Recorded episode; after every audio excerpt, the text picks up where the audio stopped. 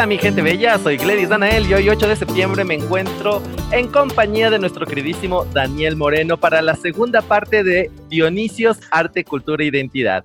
Así que aquí comenzamos. Mi queridísimo Dani, gracias por acompañarnos nuevamente. Nos quedamos en la parte más sí. No, mentira. Sí, lo que, lo que pasa es que estaba un poco viendo así los archivos para no equivocarme. Nos quedamos precisamente en este salto del Dionisios, de este espacio eh, café, teatro. Bueno, era más como café, ¿no? Café cultural. Claro, café, café. Antes de ser teatro. Sí, era un, un, café, cafetín. Lo que pasa, mira, hay una cosa. Eh, pocos locales de vida bohemia en Quito han sido como muy demarcados, ¿no?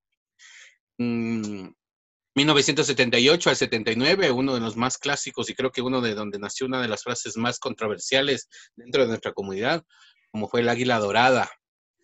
Esto fue uno de los sitios de encuentro de la vida bohemia y de la comunidad homosexual en la 24 de mayo. Te estoy hablando del año 78 al 80 más o menos uno de los espacios más conocidos y donde nació, y ahí también les decían, la, la, reunión de los cancilleres, les decían ahí, porque iban bastantes políticos y gente las cancillerías. Entonces, de ahí nació una frase que es, pantalón, medias claras, pantalón oscuro, maricón seguro. Oh, esa frase. Oh. A ver, a todos los darks rockers, eso les llegó. Por favor. Recuerden, medias claras, pantalón oscuro, maricón seguro. Oh, por Dios, me sentí aludido. No. Esa frase nació justamente en el año 78, 79, por ahí nació. Justamente de ese lugar que era tan, tan especial.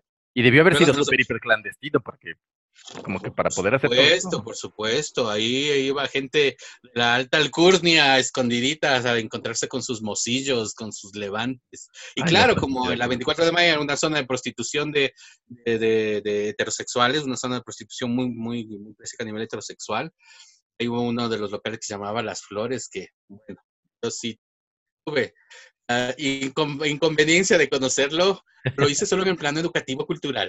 Sí, porque de ahí, guácala, no me gustaba nada de lo que vi.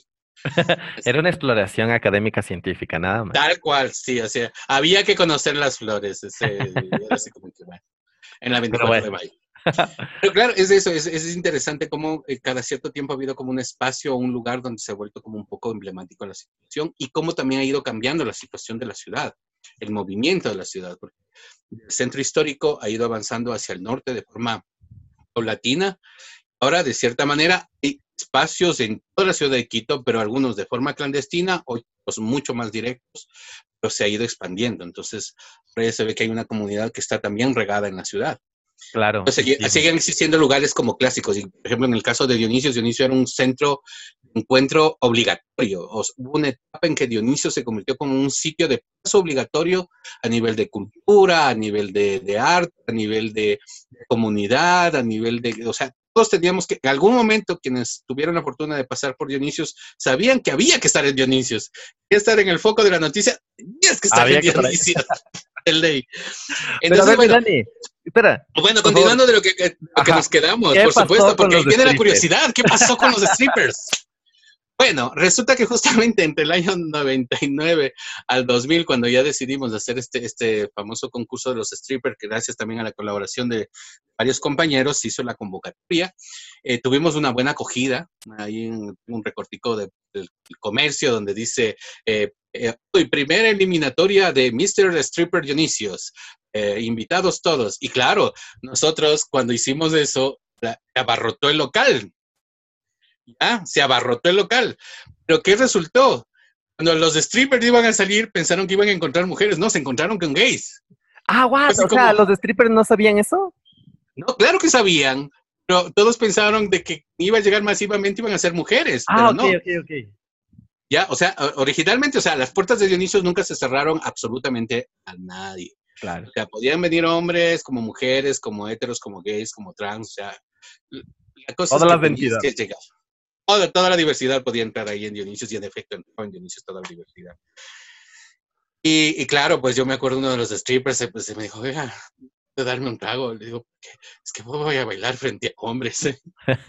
Le digo, verás, vas a tener el público más difícil que una mujer puede ser que ver a un hombre sin camisa se le vaya la baba. El gay es más exigente.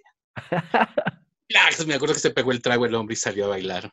En efecto, pues, el, el gay mucho más, em, eh, seamos francos, los hombres que nos gustan de los hombres, vemos en el hombre nuestras afanes de hombres.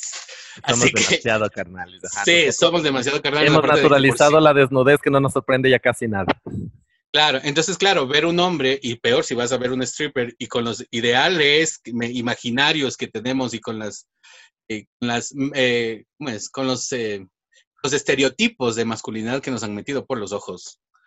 También para ser hombre tienes que ser afortunadamente dotado y bien corpulento y un montón de cosas. Oh, total. Yo en esa parte sí fracasé. La vida sí no me dio nada. Tengo el cuerpo de tabla con panza, plano por adelante y plano por detrás. Yo, en cambio, como afortunadamente fui ahí el, intersexual de la familia, pues tengo chichis. Eso es lo único que me manipuló. Bueno, eso sí me salvó. Yo era la pasiva formada. No vez, nunca fui travesti. Bueno, ya les voy a contar desde otro capítulo. en otro segmento. En otro segmento. Entonces, bueno, volviendo entonces, claro, los strippers cuando hicieron sus primeras apariciones de cada semana, te iba escogiendo uno, un, semifinalista. En cuatro semanas, un semifinalista. Dentro de esta época, también em, se formó, eh, bueno, existían organizaciones y fundaciones que estaban trabajando en, diferentes áreas de la comunidad LGBT, como de prevención, como de enlaces, de reuniones. Derechos, todo eso. Sí, sí, sí, sí, un poco por ahí, inclusive había una línea de emergencia, bueno, se estaban creando como espacios para cada uno. Entonces los chicos, también la gente de la comunidad empezó a buscar sus propios espacios. O sea, no querían solo estar dentro de las fundaciones, sino que creían, querían creer en ellos y crear sus propios espacios.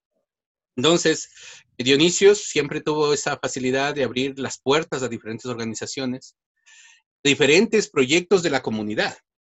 Entonces, parte de estas personas que han estado o estuvieron inmersas con Dionisios, Francisco Guayasamín. Francisco Guayasamín, él entró justamente a Dionisios durante una etapa en la cual tenía su grupo de apoyo de personas em, eh, A, de Alcohólicos Anónimos, y tenía un grupo de apoyo. Había ocasiones donde no tenía donde reunirse con sus amigos, sus compañeros. Entonces ellos se reunían en Dionisios, en, horario temprano, y no en el horario de bar, sería el... Había siempre una islita de galletitas, de cafecito, aguas aromáticas, para que ellos puedan conversar y puedan partir entre ellos. Entonces, como se dio esta, esta, posibilidad y empezaron a reunirse, luego otros compañeros de la comunidad gay se enteraron de que podían ir a Dionisios a reunirse. Entonces me dijeron, ¿y hay chance de podernos ir a reunir ahí? Claro, por supuesto. Entonces llegaban, ya entre esos algunos compañeros que ya no están con nosotros, Víctor, me acuerdo, un queridísimo compañero de la comunidad, eh, Francisco Guesamín, Germán Castillo, varios compañeros que ellos empezaron a reunir gente en Dionisios y empezaron a reunirse, a conversar, a hablar de las necesidades de la comunidad, lo que, cuáles eran sus expectativas, qué es lo que buscan dentro de la sociedad. Y interesante porque era la primera vez donde tú ya veías a la comunidad encerrado dentro de cuatro paredes de una fundación hablando de prevención, no de las necesidades humanas de una comunidad. Ahí, conversando con ellos, decidieron hacer la asociación Alfil. ¿Dónde nació el Alfil?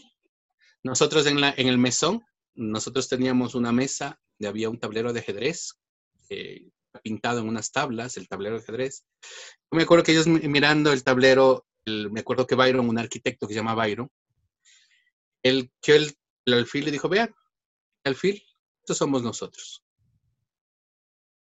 Esa parte de sabiduría, esa parte de sapiencia, esa parte de, de, de, aprender dentro de nosotros. Entonces, y él cogió, me acuerdo, y, y, se me robó la pieza, porque nunca me la devolvió. mi, mi, mi, mi, juego de ajedrez quedó incompleto porque le faltaba un alfil. Ese, alfil, lo llevó. Histórico, lo necesitamos, devuélvanlo. Así. y se lo llevó Byron, yo nunca me olvidé que se lo llevó Byron. Byron lo, lo pintó, lo, lo, dibujó, lo diagramó, lo hizo algunas cosas. Y así nació la Asociación Alfil. Ya mira cómo es la historia, cómo vamos poco a poco avanzando en la historia con las organizaciones. Cómo las cosas, cómo se conectan cómo se van conectando. Entonces la Asociación Alfil decidió hacer la presentación oficial del grupo. Y para esto ¿Ya? Y ahí es donde vienen las cosas paralelas en el mundo paralelo del mundo ecuatoriano paralelo. Eh, para esto, te estoy hablando ya del año 98-99, estamos ya en los 2000 y estábamos ahí justamente, ellos dicen, ¿saben qué? Queremos presentar ya la organización Alfil, la asociación Alfil, queremos presentarla, queremos que esté dentro de un evento especial. Coincidió que nosotros justamente estábamos en el tema de los de los strippers. Y le digo, oye, mm, hagamos algo. Ustedes, yo voy a hacer la presentación de los cuatro finalistas el próximo, y yo eso nunca me voy a olvidar, porque para agosto voy a hacer el lanzamiento del grupo. Los cuatro finalistas para medios de comunicación, que era con, con medios de comunicación, o sea, como se debe. Había que darle su lugar a los strippers.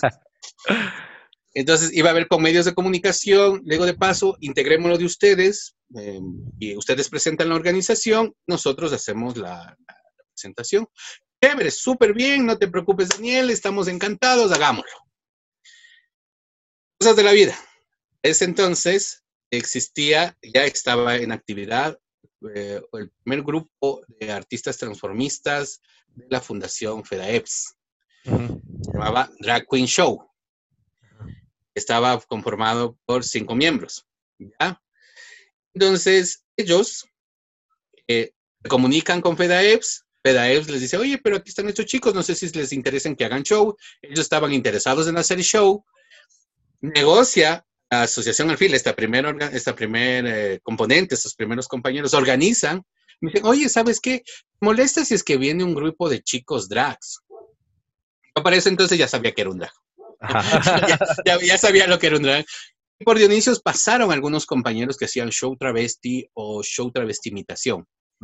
Eh, yo siempre tuve reparos porque era, o sea, yo creo que, eh, y ahí es donde viene un poco el tema del arte drag. El arte drag tiene que ser eh, visto desde eso, no solamente de la guachafada, desde que mm, voy a hacer la, la, voy, voy, a, voy a jugar, no es un tema de una profesión, es un tema escénico, es una cosa artística.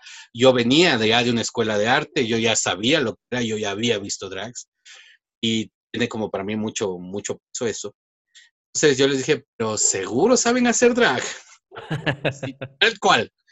Que eso nunca me voy a olvidar, que eso se lo dije al, Germán Castillo, Hernán, Hernán, el Germán Castillo, al Byron y al, y al compañero se me fue este otro muchacho que era Hernán, que es uno de los chicos que eran uno de los miembros de la organización Perfil. Seguro que saben. Me dijo, sí, sí, no, sí son súper buenos. Ellos se presentaron en un bar y ahí fueron súper chéveres, les fue súper bien.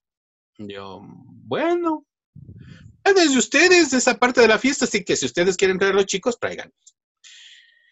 Organizó el evento, llegamos a un día sábado, yo preparaba a mis chicos por mi lado, porque ellos recibían clases de coreografía y danza conmigo y recibían clases de stripper, recibían clases de movimientos stripper, entonces bailaban stripper. Entonces ellos recibían clases conmigo los chicos, porque eso era también parte del, tema del componente de Dionisio, siempre hubo el, componente formativo. No solamente que tú llegas, baila, no, no, no, no, venga, venga, le voy a enseñar, es bonito lo que haces, pero te voy a enseñar cómo tienes que hacerlo bien. ¿Ya? Entonces eso era como parte de los componentes de Dionisio, siempre hubo un, un componente formativo. Y parte de eso de los convenios que se firmaban con los chicos que tenían que venir a clase. Entonces, unos dos o tres días antes del evento, eh, me dicen, Daniel, te traemos al director del grupo, se van a presentar el día sábado porque va a conocer el escenario. Fue chévere, porque yo estaba a cargo en cambio de todo lo técnico, de luces, lo que, cómo iba a, ser, hacer el show, todo eso yo estaba a cargo. Entonces le digo, perfecto, no hay ningún problema. Llegan los chicos y en eso, ¡oh, mira! del, del grupo con el que eh, vino el director y conocí quién era el director, que era Pablo Gallegos. Ya, ajá. Hola Pablo, a los años que te veo, que ni sé qué, que ni sé cuánto, porque yo a Pablo yo lo conocí cuando recién él salió al ambiente gay. Yo te estoy hablando de, del Pablo Gallegos del año 93, 94. Él fue enamorado de Patricia Bravo Malo, yo conocí de la relación que estuvo, tuvieron ellos, o sea, yo ya lo conocía, inclusive yo, yo conocí su parte inocente cuando lloraba por las calles porque no sabía qué iba a hacer.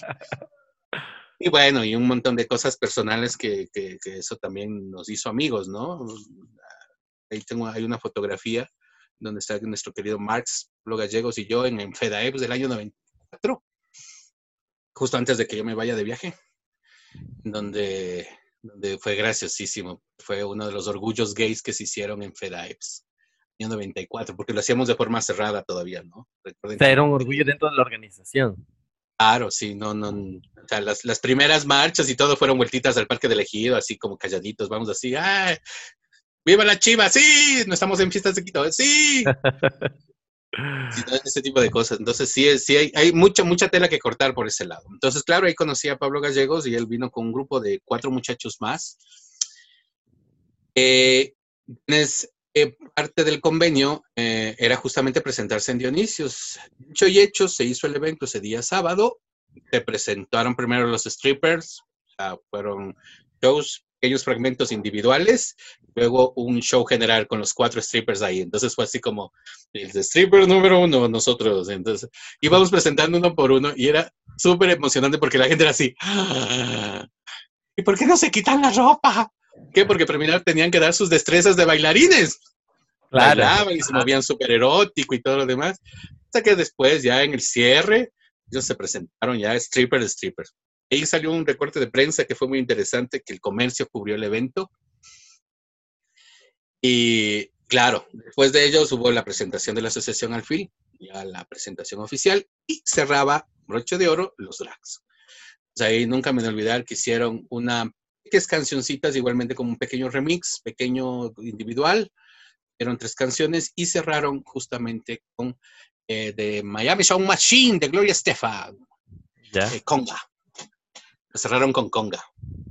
Entonces, yo vi parte de lo que se hicieron los vestuarios, porque fue justamente Pablo, Ronnie y Daniel, porque había otro, otro Dani, que era Dani, que era del Oriente Ecuatoriano, quienes hicieron la coreografía final. Los tres. Claro, pues yo ahí les vi como, sí, sí les vi la, la, gana que le ponían las cosas, porque me acuerdo que el sostén le pegaron con zorritas de cola. Eh, un sostén pegado, zorritas de cola, esas que se compran ahí en el mercado de Santa Clara. Me acuerdo que le pegaron eso. El Byron les hizo unos diseños en cartón arquitectónico, les hicieron unos tocados como coronas y pegaron sixes de colores. Ah, cuando yo vi eso, fue así como, oh, aquí hay inventiva. Mm, aquí hay talento. Mm, sí saben hacer. Mm. y después de ese show que realmente fue muy bueno, fue muy, muy bueno, Manuel y yo hablamos y a la semana siguiente que Pablo fue, porque decidimos hablar con Pablo, les invitamos, les dije, miren, ¿saben qué? Nosotros somos un espacio, hacemos esto, esto, esto, se cobra tanto en entradas y lo que se saca es un porcentaje para el espacio y el resto va para los, para, los artistas. Entonces, no sé, habla tú si desea y en efecto decidieron, empezaron a trabajar en Dionisios eh, a partir de ese año. Durante ese año también, como te digo, se fueron dando otras, otras cosas y ahí es cuando Inicios decidió ya hacer una temporada de drag. La primera temporada drag, la que atrajo problemas, que mucha gente de la comunidad gay dijo, a ver, a ver, ¿cómo? ¿Vas a meter travestis a tu casa? ¿Ya no van a haber strippers? No, no, sí, lo que pasa es que va a haber shows combinados, ahora van a haber strippers y aparte eso van a haber drag queens fue esa cosa como, no, no, no. Ah, no, no lo puedo creer. Eso es un legado histórico de discriminación. Ah, que sí. la gente, De la comunidad LGBT, no te voy a negar, mucha gente se alejó de Dionisios. Se alejaron de Dionisios por el tema drag. Gente, por Dios, ya hay que evolucionar. Sí, y yo, bueno, y hasta ahora hay mucha gente que no, no le gusta el tema de drag. ¿Por qué? Porque es transfóbica. Sí, en todos los sentidos. Entonces, claro, ahí es cuando nosotros empezamos a labrar el terreno eh, con, los compañeros que empezaron a trabajar y empezamos a hacer ya shows, revistas musicales. Fue lo primero que se empezó. Se hacía una revista musical semanal. En los primeros meses realmente fue muy duro por un lado porque fue el hecho de complementar a nivel de aprendizaje, enseñanza, habilidades. Eh, fue un trabajo muy arduo porque los chicos, claro, venían de una organización, venían de una expectativa de hacer una forma de arte no tan profesional, no hasta ese nivel como el Dionisio ya lo estaba manejando. El Dionisio ya manejaba artistas, ya manejaba música, ya manejaba shows. Estábamos como muy inmersos en, la actividad cultural. Cuando ellos llegaron fue así como, verán chicos, pero ¿saben lo que es un escenario? Esto es un cenital. y así, cosas así. Y los chicos, en efecto, em, en ese sentido, los chicos también tuvieron apertura y también se fueron acostumbrando y adaptando al espacio. Entonces, creo que de ahí, creo que fue una, una muy buena conexión se dio con, con, el grupo con el que trabajamos al inicio, arrancó lo que es el movimiento drag. Cuando eh, decidimos hablar con Pablo Gallegos, quien fungía de director del grupo en ese entonces, eh, y claro, Manuel y yo también un poco reestructuramos la idea, presentar un show por fin de semana. Entonces, la idea era crear shows en temática, eh, darle un texto. Y en este caso, Dionisios, eh, nosotros ya habíamos creado una plataforma dentro de, la, de, nuestra clientela se presentaba un espectáculo. Quiero decir con esto, o sea, el hecho mismo de que venga un grupo de danza, se presente con una obra de danza o un grupo de teatro presente su obra, eso significa que tú tienes, lógicamente, tienes el, el, nudo, el, desenlace, tienes una estructura dramatúrgica. Entonces, nosotros también cuando empezamos a hacer los shows de stripper, le dimos una, una textura también a eso. O sea, no solamente fue cuestión de presten y desnúdense, no. Entonces, nosotros creamos eh, una temática de stripper, por ejemplo, uno de los shows que fue muy aclamado en el Dionisios fue el show de la momia. En donde, en efecto, un compañero hacía de Anubis y entraba con un vestuario y al fondo se veía una pared de yeso la cual se derrumbaba la pared de yeso y de ahí salía un stripper. Era la momia, las vendas, la máscara de látex, todo así. Y iba haciendo el show y se iba despojando de las vendas hasta que al final, debajo de esas vendas, quedaba el stripper, un cuerpo súper hermoso, un esclavo, que era el esclavo. Y luego el esclavo empezaba a orarle a Anubis. Anubis se paraba en el hueco donde quedaba la, el hueco por donde él salía, el Anubis se paraba. Detrás yo me daba el trabajo bajaba eh, por una escalera, le bajaba al, al, actor que interpretaba de Anubis, colgábamos la máscara y colocaba una, una, una puerta falsa con el cuerpo de Anubis hecho en yeso. Entonces, claro, la túnica colgaba con unos ganchitos. Claro, todo el mundo entretenido viendo lo que hacía la momia, pero nadie se daba cuenta lo que estaba pasando atrás en el escenario. Lo sacaba. Entonces, él al final del show se, se ponía de rodillas con Anubis orando y jalaba la tela. Solo quedaba la estructura, nuevamente toda la pared de yeso. Lindo. En ese momento él se sentía, la momia se sentía traicionado porque no escuchaba sus, sus, eh, sus súplicas. Cogió una daga y se, y, se, y se clavaba la daga en el corazón y la sangre, ¿no? Moría. Ese era el show del stripper de Dionisios. Tenía contundencia. Por supuesto, me acuerdo de ese, me acuerdo de la cripta, la cripta era de risa porque ahí en cambio era un zombie, ¿no? Era, hicimos eso para Halloween el show de la cripta. Y ahí me acuerdo que recién salió el disco este de la jaula, eh, perdón, las historias de la cripta y estaba el gato volador. los cuentos de la cripta, uno para mis queridos amigos del sur de Quito, que se han de acordar de los cuentos de la cripta.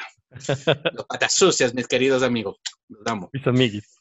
Mis amigues del sur. Entonces, claro, imagínate, ahí en cambio era, hicimos todo, dos escalones, hicimos así con, eh, con igualmente con una placa de yeso y salía el, de la tumba, salía el zombie, hacía el show y se, se, iba despojando de la ropa igualmente, pues claro, hacíamos ropa podrida y es destrozaba la ropa y quedaba al final el strip. Detrás de una cripta había una estructura que hacíamos de, de caramelo, un vitral de caramelo, se cortaba un hilo nylon, caía el, el vitral y se prendían las luces internas, salía un vampiro el vampiro se acercaba, él tenía una cápsula de sangre en, el cachete, mordía, lógicamente le chupaba la sangre al stripper y se veía lo que chorreaba la sangre, ¿no? Oh. Oye, pero a toda esta, ¿los strippers eran, eran hetero? Sí. sí. Ah. ¿Y nunca tuvieron problema en hacerlo para un público gay? No, ¿sabes por qué? Porque eso es una de las cosas que, vuelvo y lo repito, Dionisio se encargaba mucho de instruir a la gente. Muchas veces cuando nosotros hablábamos con la gente o con los chicos o con la gente que trabajábamos, explicaba el por qué. ¿Cuáles son las condiciones, el por qué, cómo es el comportamiento de la comunidad, cómo tú tienes que sentirte frente a la comunidad. Estás cumpliendo con un trabajo artístico cultural y si tú pones los límites desde el principio, el público tampoco va a abusar. Y eso también nosotros les explicábamos a los chicos, los chicos, los chicos que trabajaban con nosotros como stripper, que entró estaba eh, Pablo, eh, perdón, el Tito, eh, y, el otro compañero se llamaba Samuel. Los dos que trabajaron, que fueron los dos, trabajaron de planta en Dionisios por un, buen tiempo. ellos, ellos en efecto, ellos trabajaban y luego trabajaban en conjunto con, con los drag queens. Entonces, claro, nunca faltaba los, los drag queens que les coqueteaban a los strippers y los strippers se, se, dejaban disque seducir.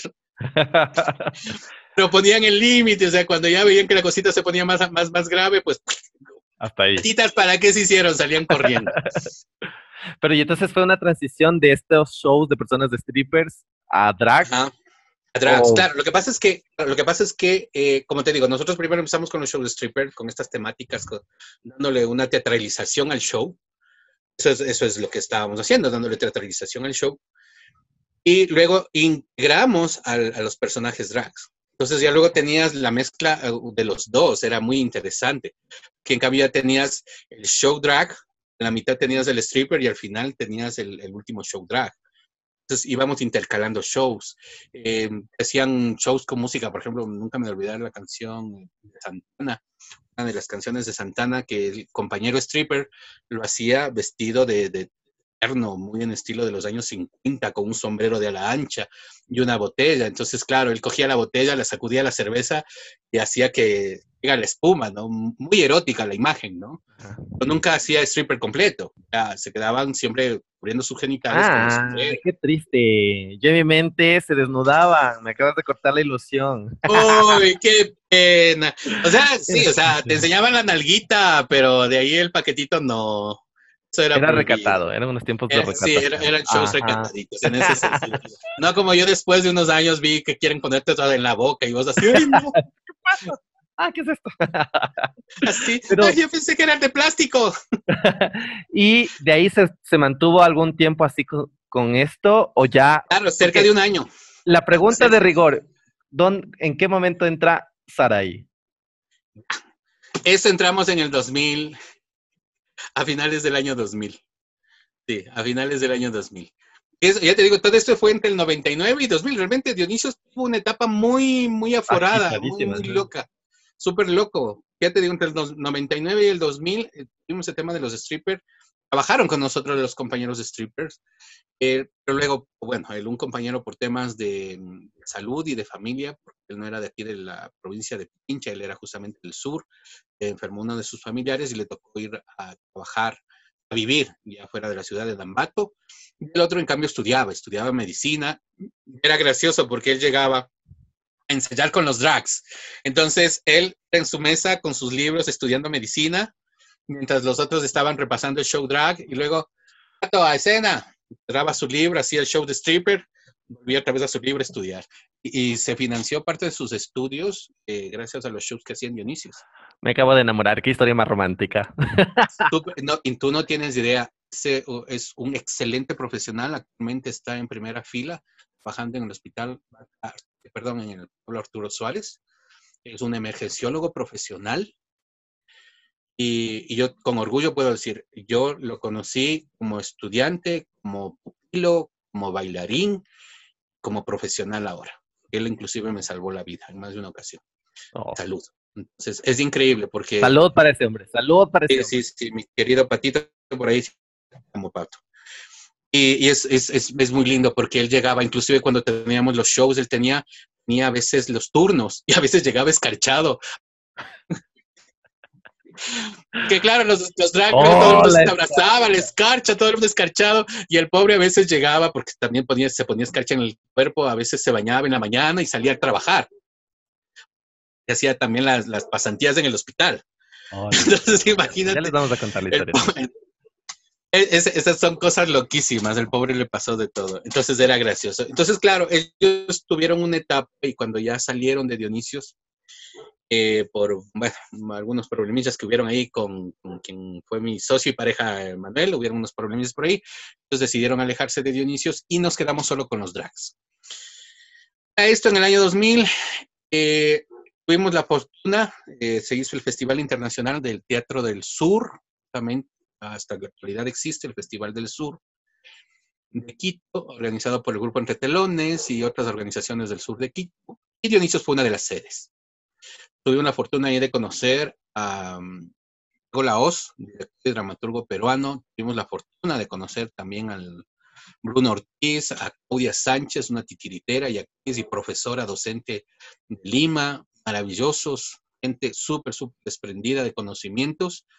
Ellos como forma de agradecimiento eh, apoyaron, les dieron clases a los chicos de educación vocal, trabajo escénico, manejo escénico, o sea, esa era también como de las cosas lindas que sucedían, las colaboraciones entre aliados y compañeros.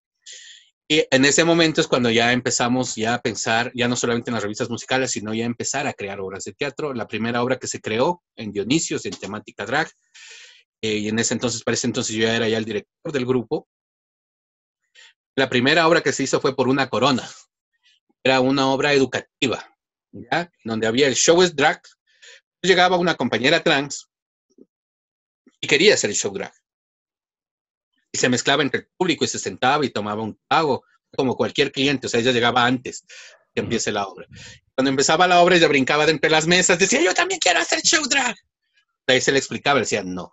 A ver, te voy a explicar, esto del show drag no es solamente cuestión de vestirse y, mujer. No, es un personaje y tienes que entender cuál es la estructura. ¿Quieres aprender? Que pasar atrás del telón. Entonces ella pasaba atrás del telón y empezaba de forma mm, lúdica. Mientras iban haciendo el show, le ayudaba a la una a vestirse, a la otra le ayudaba con el maquillaje, a la otra a reparar su texto. Entonces, de esa forma ella iba aprendiendo y al final las, las, las compañeras aceptaban de que ella también entre al grupo como drag ser una forma de explicar, ¿no? Que una cosa es el ser travesti, cómo te sientes dentro del travestismo, y otra cosa es lo que sucede con el personaje drag dentro del escenario. Esa fue la primera obra que se hizo en temática drag. De ahí luego ya vino Travestura, luego ya vino la Comisión Anual de los Monstruos, la telenovela Chicas Cocodrilo. Para el año 2001, bueno, en el, en el 2000, para eso yo ya estaba, ya empecé a hacer drag. No tenía nombre. Primera obra que yo interpreté como, personaje drag es Trasvesturas. Es una obra súper cómica de tres niñas que se pierden en un bosque encantado y la bruja es la más mala de todas las malas. se llama La Bruja Casilda. Ese, personaje iba a interpretar Tito Bastidas, que era uno, de los miembros del elenco. Y estaba Tito Bastidas, estaba mi queridísimo eh, Ronnie Coello, la, y estaba Kenneth Carrera, eran los tres, y yo hacía de bruja. hacía de, bruja el, mi, querido amigo Tito. Tito se enfermó su mamá el día del estreno de la obra. Oh. Ya, estreno de la obra. enfermó la mamá, la mamá vivía en Quevedo y él tuvo que quedarse en Quevedo cuidando a su madre. Nosotros ya con el local repleto, todo vendido, día de trabajo. Y fue una de las cosas más locas que podía haberme sucedido. Fue así como que en plaza, el show debe continuar. Así que maquillé a todo el mundo, y me maquillé y me vestí yo de, la bruja Casilda y salí a escena. Y mi personaje era el primero que entraba con la canción de, em, Enrique, una canción de la película de Enrique Llana, ¿ya? Eh, no me acuerdo ahorita el nombre de la canción. Pepa creo que es el nombre de la canción. Es súper caga de risa esa canción. Y ya me enganché. Ahí es cuando empecé a hacer drag. Eh, también problemas, problemas porque, claro, o sea, la gente que se enteró que ya empecé a hacer drag, empezando por mi pareja. En ese entonces, Manuel me quitó la palabra durante tres meses y él no consideraba que yo hacía drag. Oh, ah, por Dios. No. Sí. Es increíble, ¿por qué? Porque ahí es donde sale a relucir mucho este tema de, de cómo vemos o pretendemos a nuestra pareja y desde la identidad de la homosexualidad llevamos estos patrones machistas de decir es que tú eres hombre y si tú eres hombre yo me enamoro de un hombre. Tú te pones un par de tacos, ya dejaste de ser el hombre y tú decides maquillarte, dejaste de ser la imagen masculina para mí. Siempre estamos como muy ligados de eso. El tema profesional, lo que es el trabajo profesional de un artista a su vida personal. Me ha sucedido porque igualmente con el personaje Saraí, nunca ha faltado el hombre que ha querido propasarse, nunca ha faltado la persona que me ha dicho babosadas. Y es cuando le digo, papito, el rato en que me baje de los tacos y me saque la faja, me desmolde como funda. Sí, claro, y me desmolde como funda de Coca-Cola. Ahí quiero que me veas, a ver si te sigo gustando. Ahí hablamos. Ahí hablamos. Porque, y es una cosa que eso es algo que también aprendí con el tiempo. A entender de que Daniel es el ser humano, la persona que está, eh, el, que aguanta las balas de cañón. Saraí es el personaje que reluce y brilla. Aquella persona que decide estar conmigo tiene que aprender a amar a Daniel y a respetar a Saraí. Que son dos seres que conviven en un mismo cuerpo y han marcado historia. Entonces, eso también es importante. Saraí adoptó el nombre a partir del año 2001 y en la obra Con Sabor a Veneno, que fue una obra maravillosa que tuve yo la fortuna de escribirla gracias a las improvisaciones y juegos de Abel Anzuategui y de Patricio Bravo Malo y de quien habla. Con Sabor a Veneno fue una obra que, causó furor en, los años 2000. Fue en temporada, como cerca de cuatro meses de temporada y llenos completos. Esas cosas son lindas, son lindas porque uno las recuerda con mucho cariño. ¿Y por qué, por qué fue Saraí? ¿Por qué fue Saraí? ¿Sabes que en eso fue de esas clásicas borracheras ya en grupo, ya después de ¡Yupi! ¡Ya hicimos el trabajo! Claro, o sea, en, esa etapa dramatúrgica, nosotros en octubre, noviembre estuvimos haciendo como muchas actividades y era hora, pues ya era hora de que tenga un nombre la Saraí, o sea, estaba solamente como el personaje, o sea, Daniel Moreno interpretando a la bruja Casilda, Daniel Moreno interpretando a Gantax, Daniel Moreno haciendo de Lucia Leonela. Daniel Moreno, entonces, claro, eh, justo Era para la Persona todavía. Claro, seguía siendo la persona. Y no le encontrábamos nombre, hasta que un día fue así como, a ver, a ver, vamos a hacer las clásicas, rústico. Vamos a poner varias palabras, vamos a ir a turnar las palabras hasta encontrar un nombre.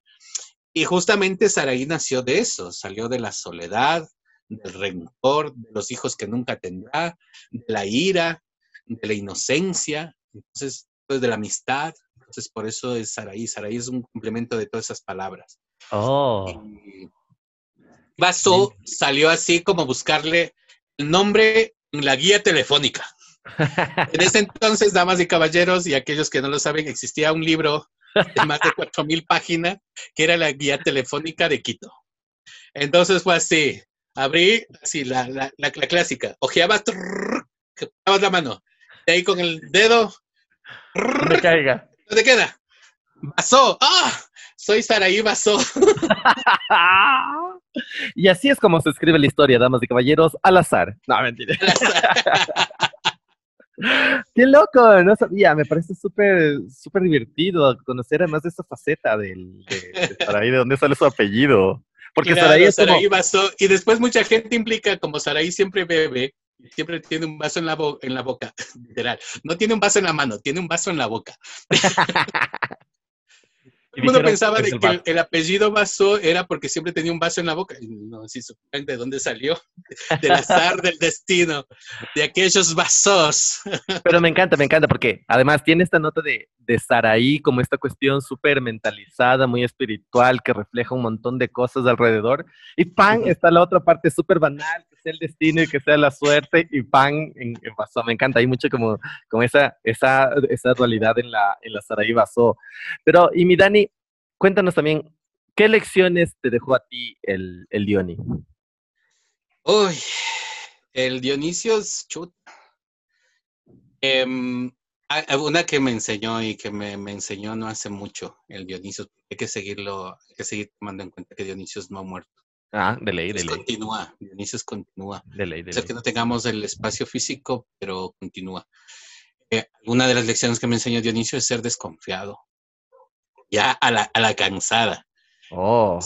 de ser desconfiado. Yo siempre fui muy, muy confiado, muy dado, muy entregado, muy, muy madre. Si tú no te acuerdas, uno de tus compañeros, Rafael Garrido, sabía decir la madre. La madre. La ma. Y muchos me llamaban la ma porque era súper desprendido. Era la ma, era el que acogía, el que recibía, el que siempre estaba ahí en casa todo ese, tipo de cosas también sí me afectaron. Esa fue una de las lecciones. O sea, ser bueno ser buena gente, pero ya ser demasiado escojudo. literal. hay una delgada línea en eso. Sí, hay una delgada línea. Eso, por ejemplo, fue algo que me enseñó el Dionisio. El Dionisio me enseñó mucho a entender capacidades. A través del arte, a través de la cultura, las capacidades que fueron desarrollándose en mí los talentos que fui incorporando en mí fueron súper importantes. Y en eso sí no debo negar. Para mí, inicios, cuando me partieron a mí el labio, porque esto fue un arrancón que me hicieron del labio de una marca que yo tengo que yo me avergonzaba mucho de mi rostro. Muchísimo, muchísimo de mi rostro yo me avergonzaba. Y cuando el maquillaje del drag queen me tapó esta marca fue encontrar al héroe, la heroína en este caso, que era Saraí que no tenía defectos, la que no, la que se aceptaba como tal, la gordita, la, la súper chistosa. Saraí se convirtió en ese alter ego que me ayudaba a sobrevivir y a llevar también mi carga interna como Daniel.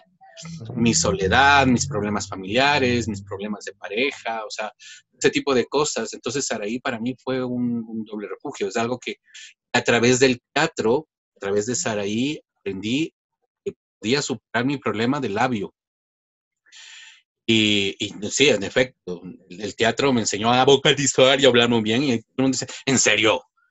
Sí, si, si, supieras cómo abro la boca, mi amor, no tienes idea. no conocen la lengua de Saray. No conocen la lengua de Gracias a esta lengua y esos movimientos, hasta que me falta un pedazo en la boca.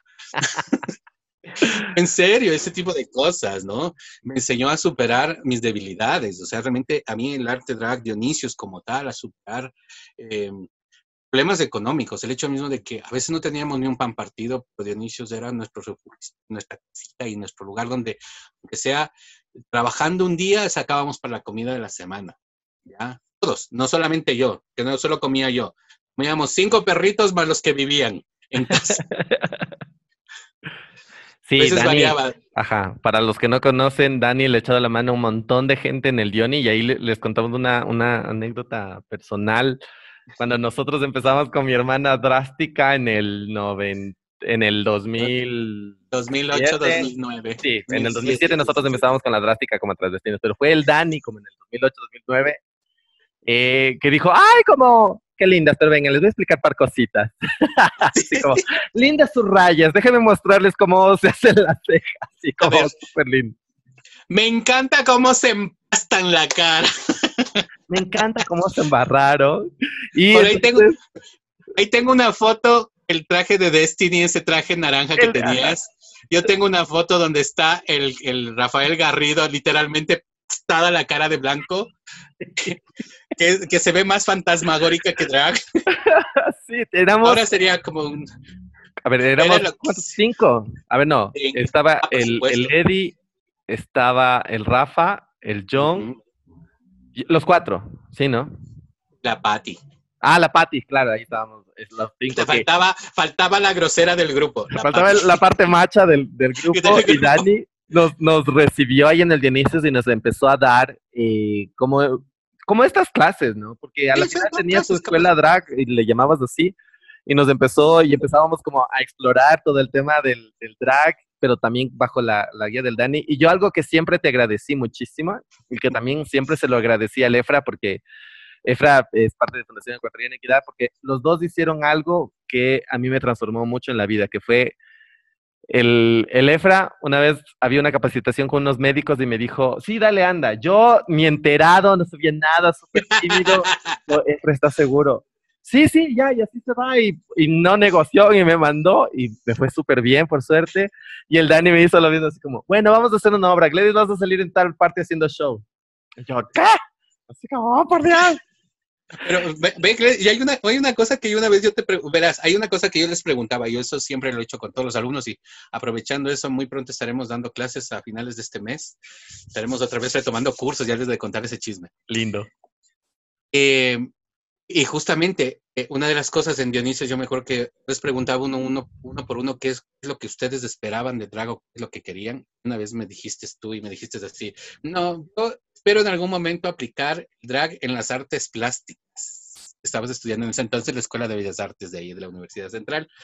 Estabas justamente en artes plásticas. Entonces me dijo, yo quiero aprender de la estética, de la visión, de todo. Pero ya después, cuando ya se fueron enganchando, y eso fue una de las cosas que me hicieron sentir muy orgulloso, por ahí tengo un par de fotos, tú con una flor enorme aquí en la cabeza. que hicimos una vez de congueras. Acá. Y, y de gitanas, y, o sea. Y de un montón. Ajá, fue una época hermosa. ¿Por qué? Porque también había ese tema de ese enlace, de esa familiaridad. Eso es algo que se construyó mucho en Dionisios y creo que también creo que es una de las cosas que se ha ido dando la gente que formó parte de la escuela de Dionisios y formó parte de la casa Dionisios del espacio físico, aprendieron ustedes mucho de esto, lo que es la solidaridad y el compañerismo eh, a nivel de, humanos, o sea, tú como persona, tú, independientemente si eres heterosexual o homosexual, porque también teníamos compañeros, si no te acuerdas de nuestro querido J. El J, claro. Que fue una parte del curso, él también fue aprendiendo y fue interesante porque él, en, toda su visión masculinizada y machista y como fotógrafo, es romper su estructura de mujer, ver su estructura así como que, y la esposa que era así como, este vestido te queda bien, mi amor. sí, era una cosa súper divina, una experimentación eso, eh, mira, eso por ejemplo es algo que se ha ido transmitiendo en, en, las diferentes organizaciones y todo lo que fue desembocando de Dionisios. hay que tomar en cuenta que a la salida de cada uno de ustedes se fueron creando nuevos grupos. Por ejemplo, a la salida de Pablo Gallegos y parte del elenco de Dionisio se creó Fly, quien estuvo durante muchos años trabajando en discotecas y shows y tenían también esa forma de familiarizarse, o sea, de conocer a alguien, formar su núcleo, de ser ustedes, la hermandad Delta, que yo las amo y les quiero muchísimo, es igual, llevan ese tema de la hermandad, o sea, eso de, de, de, de estar juntas, de apoyarse, de, ser, seguir siendo seres humanos ante todo. Esa es una de las cosas que creo que se van transmitiendo, eso es, eh, es necesario que la comunidad LGBT vuelva a retomar también un poco esas raíces. No olvidarse quién está en tu entorno, de tus amigos, no solamente el tema de que vamos de joda, no. Esa persona que va de joda contigo, está ahí. tiene una vida. Esa vida también es importante porque te acompaña. Y sí, y además, justo yo llevo la escuela Transforma, que es un proyecto que ya tiene creo como cuatro años. Ya, perdón, soy malísimo para las fechas, ya saben ustedes, pero eh, algo que compartí y que sigo compartiendo mucho con los chicos cuando están en el Transforma es, eh, les digo, o sea, no les voy a enseñar lo que deben hacer, sino que les voy a enseñar todo lo que yo la cagué y le embarré y que tal vez a ustedes les sirva, porque yo siempre me acuerdo de eso con, con el Dani, ¿no? Yo hay unos videos de las marchas del orgullo que camino fatal, atroz, oh. y son unos maquillajes, oh no. Entonces, claro, con el Dani tuvimos una, una super transformación junto con la drástica, y ahí empezamos con esta cuestión de ser hermanos, o sea, de, de, de, de estar en esta nota. Y además teníamos esta nota familiar que dice el Dani, porque era como la jodedera a la final, digamos que mi personaje era como el de más plata. Entonces, Dani me hacía como los trajes más bonitos y los otros hacían el drama de que como hermanas de ellos les hacía el traje feo. Pero yo el traje que más me acuerdo es del traje de luces. El, Este oh. tul blanco con las plumas en la cabeza y que estaba mm. haciendo y que me, salpicaban de sangre, bueno, de sangre, no está, esta cosa falsa, pero eh, yo de ese lo tengo todavía el, el, el, video porque ahí además fue el primer evento en el que fue toda mi familia para mí ese fue el, el clic, o sea, era al fin un momento en la que mi familia me veía dentro de un escenario, dentro de un espacio de teatro y que a mí me, me transformó muchísimo. Y, y, eso es muchísimas gracias, Dani, en serio, porque además, para que sepan, Dani no es que nos cobró, o sea, Dani fue como, chicos, vengan, caigan acá en el, en el Dioni y, y nos empezó a dar como estas, estas clases eh, eh, de, de, de, de, lo drag, así sin ningún sin nada a cambio, o sea, fue así como, hagámoslo desde la solidaridad, porque vio las ganas que teníamos, lo mal que lo hacíamos. Pero ahí, ah. Dani, en serio te agradecemos muchísimo. Muchísimo, ¿sabes? tenemos tanto cariño. Claro, mira, eso es una de las cosas lindas que eso con Rafael el otro día, uno de los compañeros del Loto Blanco también, y que también fue parte del elenco de Dionisios y todo. Llevamos memoria y nos acordábamos de que Dionisios cuando creaba, se hacía un espectáculo, un show, por ejemplo, en el que el que tú hablas, que esto fue con Hermoso, con el Ave María. Exacto. Sí, que fue uno de los trajes más lindos, con 20 metros de tela solamente para hacer el vestido pomposo. Y todas las luces de Navidad de ahí del Dionisio. Y todas las luces de Navidad que tenía de Dionisios. que brille el personaje. Mm, mira, por ejemplo, ahí, ahí en, en, ese, entonces se creaban fechas específicas. Dionisios tenía una agenda de fechas específicas por el orgullo gay, la despenalización, teníamos la lucha contra los derechos, eh, por los derechos de la comunidad LGBT y a partir de eso de la homofobia. Claro, 17 de mayo, justamente ese show del que tú hablas, de que comentas, se hizo para de la homofobia. Mira, ahí se hicieron tres shows que fueron emblemáticos, que fueron en esa época, y estábamos con el grupo Desbordes de Género. Que fue otra de las organizaciones que participó con Dionisio, o sea, universidades, instituciones, siempre estuvimos muy entrelazados entre, entre varios compañeros. Ahí en esa ocasión, yo nunca me olvidar que los compañeros de la, de la Flaxo, en ese entonces del grupo Desbordes de Género, bajo la dirección de María Amelia Viteri, ellos ayudaron a hacer ese show. Vieron tres espectáculos muy buenos cuando Rafael sale con la camisa de fuerzas hecha de medias nylon, que fue lo Le pegan la revolcada y la arrastrada. Y ahí ellos hacían, ellos interpretaban los personajes de los médicos, ¿no? Los supuestos que estaban curándole de su homosexualidad. Y él hizo la canción a contratiempo de Mecano. Eh, a la misma drástica, que, qué lindo show cuando sale y le pegan los homofóbicos, Ajá. hace de prostituta. Ahí, mira, por ejemplo, eso fue otra de las cosas que hacíamos en Dionisio del público, darle constantemente, darle una cachetada una tras otra. Sí, eso me acuerdo clarísimo de que siempre hubo esta intención detrás, o sea, no solo era la espectacularización, sino que era esta nota de llegar a los sentidos de la gente. El Dani se pegaba unas instalaciones en el techo, yo nunca me olvidé de ese show de la lluvia, el Dani instalando unas mangueras en el techo para que empiece a caer agua y decíamos, donde nos electrocutemos, vamos a valer. Pero el Dani se las daba y se las arreglaba. No tiene que idea los escenarios que armó. Y algo que también justo de lo que tú acabas de decir, o sea, en el periodo, porque el Dani primero nos dio como estos, estos talleres eh, en torno Básicos. a pero luego en cambio estuvimos acompañándole también al Dani, como casi por un año creo que fue, ¿no? Sí, el, sí, sí, Con el Rafa y, el, y la Pati. Eh, y ahí es lo que dice el Dani, pudimos ver cómo fueron universidades, fueron colectivos, fueron como varias personas a hacer entrevistas, o sea, pudimos ver de cerca cómo la comunidad académica, la comunidad de comunicación, etcétera, se acercaban al Dionisios precisamente porque ahí había algo que se, que se estaba gestando, algo que se estaba dando que no, que no estaba en otro espacio, porque además fue un espacio también para hablar sobre el género, la transformación. Me acuerdo como iban grupos de la universidad precisamente a su cátedra en la que estaban hablando del género y se, y se transformaban y, se, y, y, y, Se y vestían. caían en este ejercicio precisamente para experimentarlo desde un plano más vivencial, digámoslo así. Sí, no, es- eso era parte de, entonces imagínate, es- estos shows donde repentinamente pasaba algo, abruptamente en mitad del espectáculo pasaba algo y todo el mundo pasa- no, no sabía Exacto. qué es lo que sucedía y eso, eh, es- eso impactaba, ¿por qué? Porque también nosotros llegábamos al público de una manera en todos los sentidos, desde el alimentar, porque la maricosalsa, tú llegabas, ¡La las galletitas del canguil, las galletitas del canguilito, nunca faltaba algo que picar en casa, la gente llegaba y sabía que había algo que para picar y luego te encontrabas con el show o encontrabas ese tipo de cosas que eran comedias, que se prendían luces, que se apagaban.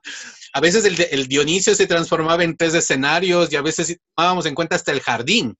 Exacto, o sea, el Dionisio ocupaba todo. Yo me acuerdo cómo salían a veces detrás de la barra, el Dani creaba unos escenarios en la esquina, la gente estaba metida dentro de la mesa, desde el, o sea, no había espacio que no se ocupaba y eres un corre de un lado y corre para el otro lado. Oh, a mí me encantaba, qué hermoso tiempo ese, ese espacio físico, pero a mí me parece algo muy importante lo que tú vas a decir, sí, que, que yo lo, lo, lo dije mal, es, no es que el Dionisio se ha muerto, sino que el Dionisio ahorita se transformó. Ajá. Extrañamos con mucha nostalgia ese espacio físico porque creo que representó para muchas personas muchas cosas, muchas, muchas, muchas cosas para todos, todas. Eh, pero ahora el Diony también tuvo una transformación y ahora es lo que estás llevando, ¿no es cierto? Que está- lo Claro. estás llevando como en, en otros espacios y desde otra Claro. forma, desde otros sentidos. Sí, y mira, ahí, ahí es donde viene un tema, que el cómo recrear este icono que fue Dionisios durante más de 15 años, porque hasta el 2015 estuvo Dionisios. em, En el espacio físico. ajá. Sí, el espacio físico, que lastimosamente lo perdimos justo en el 2015. Y dijiste tú por confiar. No, mentira. Sí, sí, sí, sí, eso, eso fue parte de eso. Eso vendrá Fue parte de la la- en- la tercera parte, porque eso ya se está yendo para la tercera. Así que estamos largos, es una historia larga. Pero es- eso también forma parte de las cosas buenas y malas. Las cosas buenas, todo lo que se sacó, se hicieron cortometrajes, largometrajes, películas, teníamos artistas de todos los géneros, visitaron mis queridos amigos, los, los, los Cordero, toda la familia Cordero estuvo en algún momento en la casa. Eh, bueno, o sea, realmente no es por nada, pero hemos tenido la, la fortuna de ese espacio que acogió todos los artistas de diferentes géneros y también fue un espacio de encuentro para los artistas también. Sí, y además es un espacio que tiene huella y deja huella. O sea, no es solo un espacio que tú visitas, sino que es un espacio que en realidad te marcó y además por eso, por eso justamente le hacía la invitación al Dani porque parecía muy importante entender este espacio de Dionisios. Y mi queridísimo Dani, así como para, para ir cerrando, ¿qué significa, qué crees tú que significa Dionisios para la comunidad? Listo. Eh, para quienes tuvieron la oportunidad de conocer Dionisio el espacio físico, creo que es que hablábamos un momento, un, despertar, un antes, un después, un, encuentro con una realidad que existe, ¿ya? Existimos, estamos presentes. Y el encontrarse con Dionisios es encontrarse con una ventana que te abre otros mundos, otras, curiosidades. Eh, lo que estabas hace un momento, Dionisios ya no tiene el espacio físico, ahora Dionisios es itinerante, ahora nos movemos, estamos en diferentes espacios y escenarios. Seguimos llevando la misma consigna, llevar obras de teatro, llevamos nuestros telones, nuestras luces, nuestras escenografías. Y cualquier rinconcito que vamos tratamos de vestirlo que se sienta la energía de Dionisio. Las interpretaciones teatrales y escénicos siguen siendo los mismos. O sea, tratamos de mantener esa esencia. Es muy difícil, es muy, muy difícil, porque a nivel de apoyo, a nivel de trabajo, ha sido muy duro sostenerlo. Empezar de cero es difícil, pero con la experiencia, y ahí es cuando mucha gente dice, no, es que tú no empezaste desde cero, tú ya empezaste con una experiencia de vida. Sí, pero también es difícil, que tienes que rescatar y recopilar muchas cosas. Entonces, actualmente Dionisios, en esta etapa de la, ser itinerante, de estar en varios espacios y lugares que hemos estado desde la calle, que también fuimos uno de los, grupos que estábamos impulsando arte en la calle, y estuvimos trabajando con los compañeros callejeros haciendo teatro drag en la calle. Eh, ves cómo el público también modificado y ha crecido. Ya no te miran como el bicho raro, sino que ya te miran con una curiosidad mucho más alegre o menos asustada. Ajá, menos del bicho raro y más como de, oh, es arte. Claro, te miran desde esa previsión. Creo que es uno de los aportes más importantes de Dionisios en estos 22 años. Siempre fue una vitrina de exhibición de arte, de diferentes formas de arte y de diferentes expresiones. Eso aportó mucho a la comunidad. Entonces eso yo creo que es una de las, cosas que Dionisios ha dejado como una huella latente en una ciudad totalmente conservadora y enfrentarse a Dionisios fue un reto. Eh, tuvimos conflictos como todos, tuvimos clausuras, tuvimos cierres de, espectáculos, tuvimos muchos problemas. Conflictos inclusive hubieron gente homofóbica que se opone y se, y se seguirá oponiendo a lo que es arte especialmente cuando este, este, este AR rompe muchas de las estructuras y de las normativas. Y, se fue creando un concepto, y ese es un, creo que uno de los conceptos de fraternidad dentro de la, del, trabajo cultural. A mí me enorgullece muchísimo que ya en los últimos años, dentro de las categorizaciones de cultura y dentro de, los, em, las propuestas escénicas, ya se incluye el drag como tal. Entonces, no es extraño que ahora hagan una convocatoria y dentro de este circo, eh, teatro callejero, teatro de sala, drags. Chévere, ya ese término forma parte de la cultura quiteña. lo que estamos haciendo es instruyendo a la gente, haciendo, seguimos haciendo las obras, seguimos haciendo teatro foros, seguimos haciendo otras cosas. Ahora por la pandemia lo estamos haciendo desde la pequeña comodidad de una habitación. de dos por dos, pero tratando de que se vea de seis por seis. de por sí ya era. Como la chiquito, pues no estoy. Como, por supuesto, el teatro, el teatro vive y el teatro sigue, ¿no? Que eso es súper lindo. Ahora estamos con nuevos proyectos, que eso es lo más importante. No hemos parado. Eh, vamos justamente ya a abrir las inscripciones para un taller que se va a dictar. Este es un taller de Dionisios. Eh, van a ser cinco semanas, cuatro de formación y la quinta para presentar el trabajo de esas cuatro semanas. Aquellas personas que ya hayan estudiado y no hayan estudiado, para aquellos que sean primerizos. ¿Qué vamos a hacer? Son cuatro semanas, son 12 horas de clase eh, semanales. Que si es un tallercito medio, medio fuerte. Claro, es intenso. Es un, intenso. Van a ser tres horas diarias, dos eh, virtuales y dos presenciales. Entonces vamos a poner ahí de práctica un poco. Y es para crear ya nuevas, en eso sí, queridos compañeros y amigas y amigos y a todos y a todas, todes los que nos escuchan, queremos invitarlos porque es bueno pasar por esa experiencia. Es lindo retomar, porque también te puedes reeducar, retomar. y, adaptarnos, porque ahora ya no solamente vamos a hablar del arte drag como tal, sino del arte transformista. Ya, que ahora tenemos que tomar en cuenta que ya se abrió el abanico. Ya por fin, ya sabemos lo que es el drag, pero ahora ya estamos con el arte transformista, donde tienes show travesti imitación, donde tienes show travesti drag, tienes show travesti eh, eh, el drag, drag queen. Un montón. Exacto en tantas tendencias ahora y entonces ahora ya no es necesario. Ahora inclusive, eso es lo que una chica me preguntaba, ¿y puedo estudiar drag? Claro, ahora existe Faust Drag. Ajá. Oh, entonces las nuevas tendencias, o sea, estamos ahora actualizarnos. Creo que este curso a los 22 años es para actualizarnos todos. Me parece buenísimo. Y Dani, si podemos colaborar, si yo te puedo... Yo hablo en plural porque tengo un problema de personalidad múltiple. Por supuesto.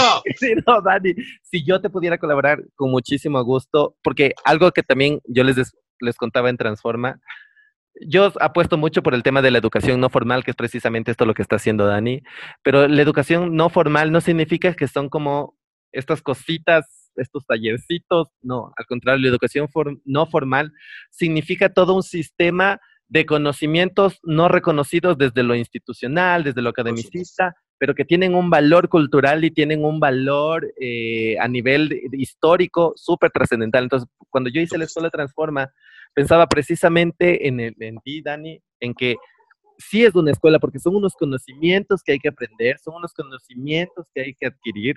No es fácil hacer drag, hay un montón de cosas que uno tiene que reconocer porque se termina convirtiendo en un en, una identidad, en una persona que lleva un discurso, entonces por eso es muy importante este tipo de formación.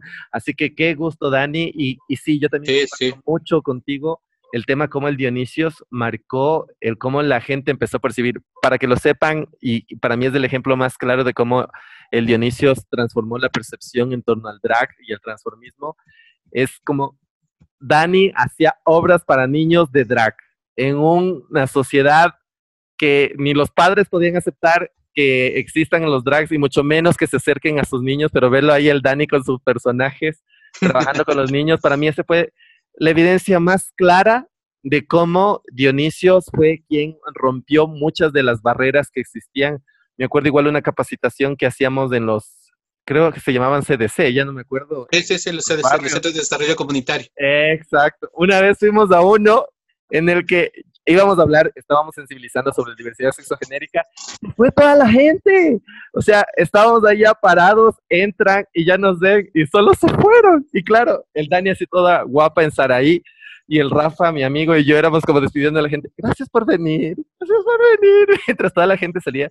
Entonces han sido muchas cosas muy duras y ahí, Dani, en serio que agradecerte por toda esa paciencia y ese trabajo que has, que has realizado por la gente y todo lo que has marcado, porque has abierto puertas, has conquistado terrenos, eh, que yo eso sí, sí, te lo agradezco muchísimo. Y en serio, no sabes qué gusto me da y me dio el poder haber compartido contigo precisamente esta primera experiencia de podcast que esperamos que les haya gustado muchísimo. Eh, mi queridísimo Dani, no sé si tienes algo más para cerrar y también por favor cuéntanos dónde te podemos encontrar y encontrar todo esto que nos estás contando supuesto, por supuesto. En primer lugar, sabes que justo de esas hermosas experiencias de las que tú hablas y gracias por ser, haber sido cómplice, seguir siendo compañero en esta complicidad. Ya, eso es súper importante. Porque en efecto, em, nosotros y en esos sí, inicios en estos años, y seguimos luchando mucho por el trabajo de bases. El trabajo de bases es aquel trabajo que tú haces desde la comunidad, desde ir a golpear, desde meterte en, la, en el mercado central a ser drag queen, directamente con la caserita, con el caserito, meterte en la avenida en la 10 de agosto caminando a medianoche con los trajes por no llegar tarde al show y que la gente pase el carro solo viendo y saludándote, eso es una forma de marcar. Eh, en el centro histórico, bueno, antes de la pandemia estábamos realizando recorridos turísticos en los cuales es interesante porque es la primera vez en donde un drag queen se para a hablar de la historia de la comunidad homosexual en el centro histórico. Ese tipo de cosas son interesantes, así que bueno, ya verán más, más, más adelante esto de amores y otros demonios que estamos haciendo en el centro histórico un drag queen. Así que ya, te, ya te de invitar.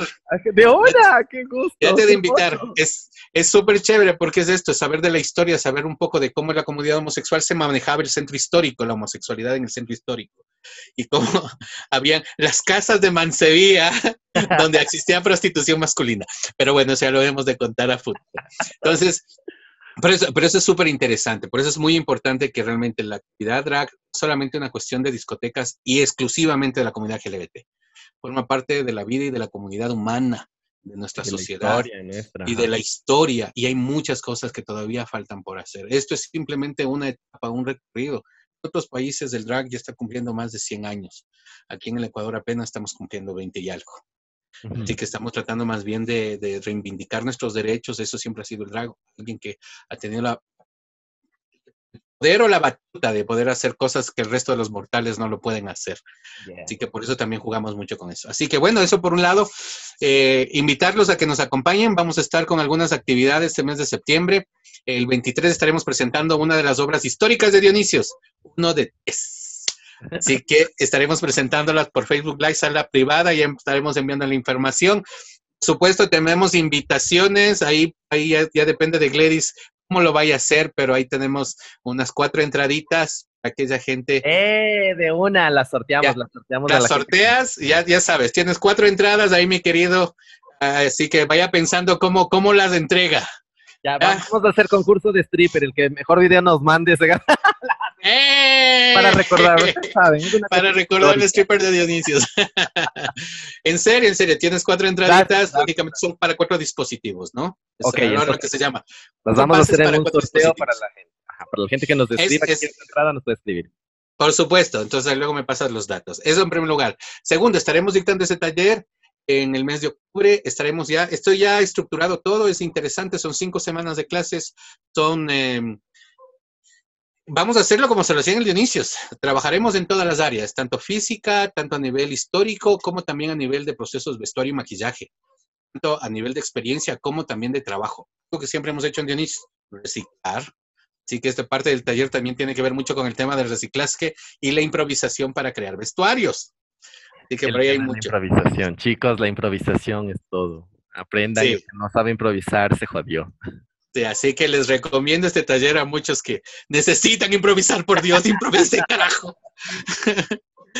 Eso va a ser, y la muestra la vamos a hacer en un teatro, muestra final, así que igualmente va a estar súper emocionante porque esto es con, todos los trapos servidos. Y el día de ese, es, o sea, vamos a hacerlo como se hacía en el Dionisio, un día especial, fecha especial y presentación especial. Así que de antemano, gracias a ti, mi querido Gladys, por este, esta hermosa entrevista estoy así con el corazoncito comprimido por recordar tantas cosas y las que tantas que quedan y las que faltan. Créame, ajá, justo Dani tiene una mega carpeta histórica del Dionisios, que no solo es del Dionisio, sino que también marca la historia de la comunidad, que es lo que le decía. Qué importante es nosotros, como aquí ya les hablo en cambio desde el Museo de la Memoria LGBTI, qué importante es reconocer a todos estos personajes y estos compañeros y compañeras que a la final su vida terminó generando un archivo que es parte de nuestra historia como comunidades, así que ahí Dani, esperamos algún rato poder ser partícipes y poder conocer esa, esas historias que no tienen idea la carpeta lo que tiene, o sea, yo me he quedado maravillado de ver lo que, tiene. Ahí, le van a ver al Gladys en sus primeros maquillajes, no se preocupen, lo tengo ahí, de extra, lo tengo directo. oh, yo tengo unas fotos de un diario del súper que sentí una vergüenza atroz. y Dani Torfa, tus redes sociales para que la gente te pueda buscar. Por supuesto, estamos, espera que estoy por aquí, por aquí las tenía botadas y perdidas en mis redes sociales. Porque claro, o sea, tenemos de todo un poco en redes sociales y claro, chicos y chicas de ahí como para que nos contacten. Tenemos nuestro Facebook, que es algo como que ya de ley. Facebook de Daniel Moreno, ahí me, localizan y estamos también como Dionisios Arte Cultura. Em, perdón, un, ratito, estoy ahí. Justamente, estamos en, Twitter, estamos como arroba Dionisios Drag. En Instagram estamos como arroba con minúsculas Dionisios-art-cultura. En Facebook estoy como slash Daniel Moreno, Drag 4. Y nuestro WhatsApp, que es el 0968741913.